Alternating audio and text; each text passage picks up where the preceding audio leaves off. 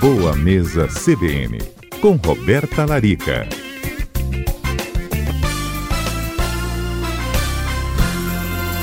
Então, vamos ao assunto que interessa a todo mundo, Fábio.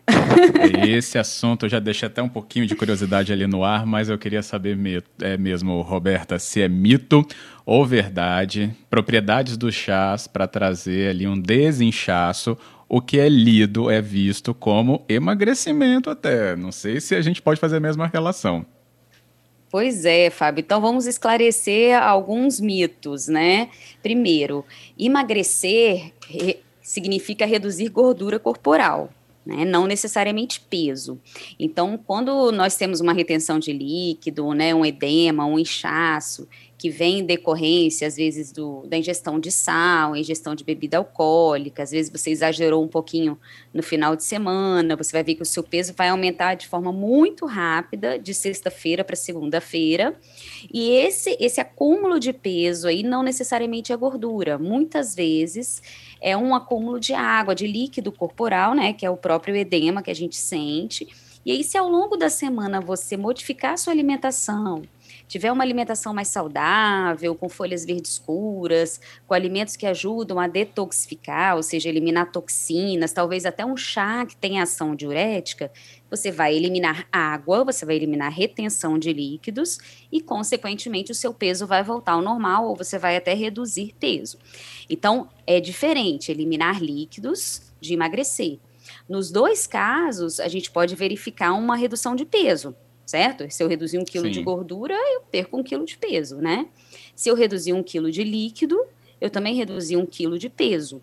Só que existe uma diferença muito grande entre eliminar líquidos, a gente elimina líquidos quando nós estamos inchados, estamos com edema, e o emagrecimento, que é algo que realmente você elimina aquela gordura e acabou, o peso não oscila mais, tá? Então, esse é o primeiro ponto. Nenhum chá que promete desinchar, que promete eliminar líquidos e tal, emagrece. O que emagrece é reduzir a ingestão calórica, aumentar o gasto energético, melhorar o sono, melhorar o estilo de vida, que é o que a gente sempre fala aqui na CBN. Eu falo que assim, emagrecer é uma conta matemática, é gastar mais e ingerir menos calorias. Isso aí sempre foi e sempre será, sabe, Fábio? Não existe hum. nada milagroso. Só que existem sim algumas ervas que têm o poder de aumentar a nossa diurese, ou seja, a, a formação de urina e a eliminação da retenção de líquido. E aí pode te dar uma sensação de que você emagreceu, mas não, você desinchou. É diferente uma coisa da outra, tá? Então, assim, muitas tá. vezes a gente vê é, pessoas usarem é, o chá de cavalinha, o chá de hibisco, o chá verde, a centelha asiática, o chá de casca de abacaxi, é, o chá de gengibre, o chá de canela, com foco em emagrecer. Mas, na verdade, são chás, né, no caso, é, algumas ervas, e no caso da casca do abacaxi, aí, uma casca de uma fruta, que tem efeitos diuréticos. Então, vai ajudar a reduzir aquela retenção de líquido, a mulher também no pré-menstrual, a mulher que está na menopausa, melhora bastante essa retenção de líquido. Então, esse é o primeiro ponto. O segundo ponto é pensar assim: o que é que está me gerando essa retenção de líquidos, né? O que é que está me gerando esse edema, esse inchaço? Será que eu estou ingerindo muito sódio na minha alimentação? Né, muito sal na comida, muito enlatado, muito processado. Lembrando que muitas vezes até um alimento que é doce pode conter muito sódio na composição por ser industrializado. Né? Será que eu estou ingerindo muita bebida alcoólica no final de semana? Será que eu estou passando muito tempo sentado e aí não estou me movimentando, não estou fazendo atividade física para melhorar a circulação? Então, essas outras estratégias também são importantes para que a gente reduza essa retenção de líquidos e o chá auxilie na formação de urina. E vale lembrar, Fábio, que assim, existe uma regrinha na fitoterapia que é o seguinte, que aí você vai ver que muita gente faz errado não se deve misturar mais do que três ervas em uma xícara de chá. Hum, três ervas e... por dia, Fábio. Por Olha dia? Só. Ah, meu Deus. Porque todas essas ervas são fitoterápicos, né? Uhum. E todas as ervas têm ação medicamentosa, como um medicamento natural, mas são, são ervas e que têm uma ação medicinal. E passa tudo pelo nosso fígado, né? Então é por isso que a gente vê hoje alguns estudos que mostram os efeitos hepatotóxicos do chá verde, por exemplo. O chá verde ele é maravilhoso, é milenar, tem vários estudos que associam o consumo de chá verde à redução de câncer, redução na multiplicação de células tumorais, tem ação anti-inflamatória, antioxidante, mas se você exagerar na dose de chá verde, você pode ter um efeito tóxico para o seu fígado. Olha que sério. Hum. E Sim, hoje a gente, infelizmente, demais. vê né, as pessoas consumirem chás de sete ervas, dez ervas, vinte ervas, sei lá quantas ervas, né? É nesses que eu estava pensando quando você falou das só três por dia. Exatamente, Fábio. Então a gente tem que ter esse cuidado. E o consumo dos chás não deve ultrapassar um litro ao dia. Esse é o limite. Então, assim, vamos supor que você goste de tomar um chá verde de manhã, um chá, um chá mate, um chá mais energético, um chá de gengibre de manhã para acordar no lugar do café. Então já foi uma xícara. Se no meio da manhã você resolveu tomar um chá diurético, um chá de cavalinha e tal, então já foi uma outra xícara.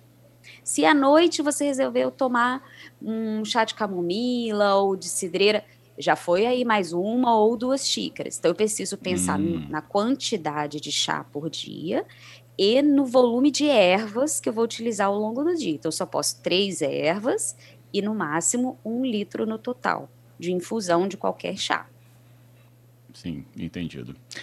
É, e aí, Roberta, tem esse ponto mesmo, né? Porque algumas propriedades desses chás, e o chá verde acho que ficou muito mais conhecido né, nos últimos anos, também né, acabam sendo vendidas encapsuladas. Aí você tem lá as cápsulas de chá verde em que as cápsulas escondem, né, concentrados, não é que escondem, mas a gente perde a medida, né, de, de, ingestão por causa de estarem concentrados em pequenas cápsulas e a gente pode, né, ali, inclusive, trazer também problemas, vide, né, como você lembrou aí sobre a, né, um consumo excessivo.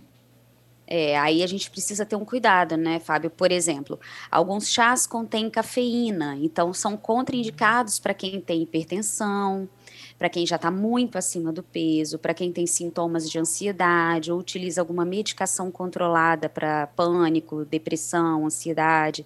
Gestantes não devem consumir certos chás, mulheres que estão amamentando também não, crianças também a gente tem que ter o cuidado, tem algumas ervas que não podem ser utilizadas.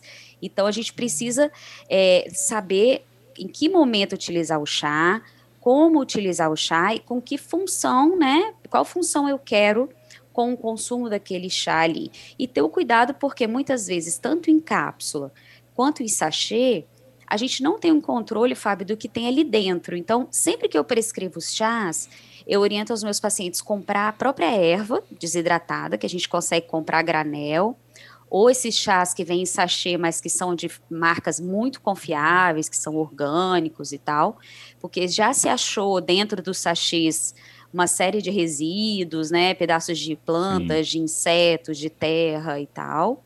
E a gente não sabe, né, fungos, como é que está a parte né, de armazenamento desse, dessa erva ali dentro do, né, do saquinho na hora de fazer infusão.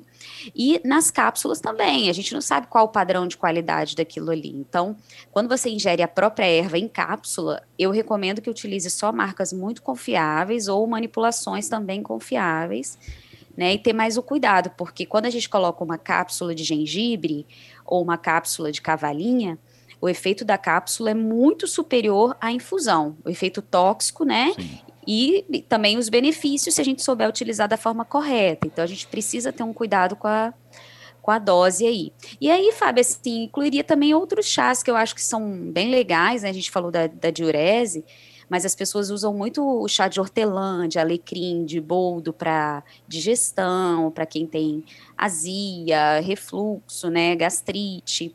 Para glicose, a gente tem o chá de canela, que é riquíssimo em cromo, ajuda muito a controlar a glicemia em diabetes. Ah, o dente de leão, que também é bem legal para diabetes.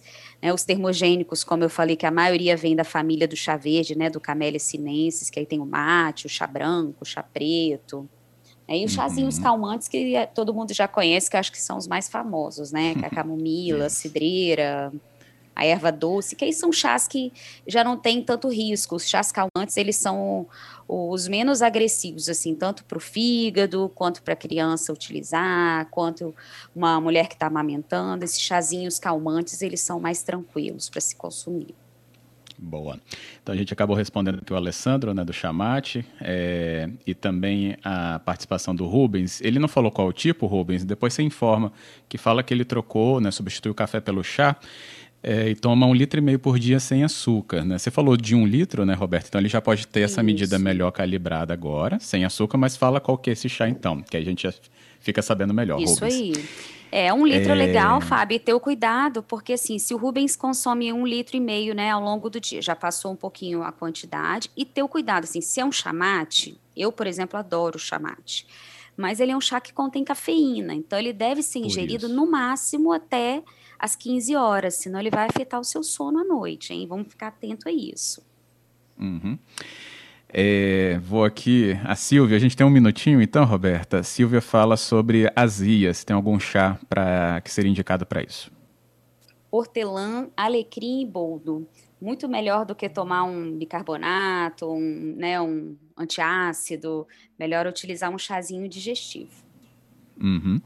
E para é, desinchar as pernas por má circulação, como o Carlos. E aí tem que ter atenção, esses que fazem diurese, né? Mas usar dentro de um equilíbrio, Isso. igual você estava falando do começo. É, para circulação, os melhores seriam a cavalinha e a centelha asiática. Beleza, centelha asiática também, bem fácil de achar. Ótimo. Roberta, obrigado, viu, pela conversa aqui com a gente. Eu que agradeço, Fábio, dizer para os ouvintes que aceito sugestões de temas, hein, para a gente fechar o ano aí com saúde em forma. Eu acho que a gente vai voltar no chat. Chegaram outras participações é? e a é? gente vai calibrando então, com você também, então. tá ótimo. Tá bom, obrigado, Roberta.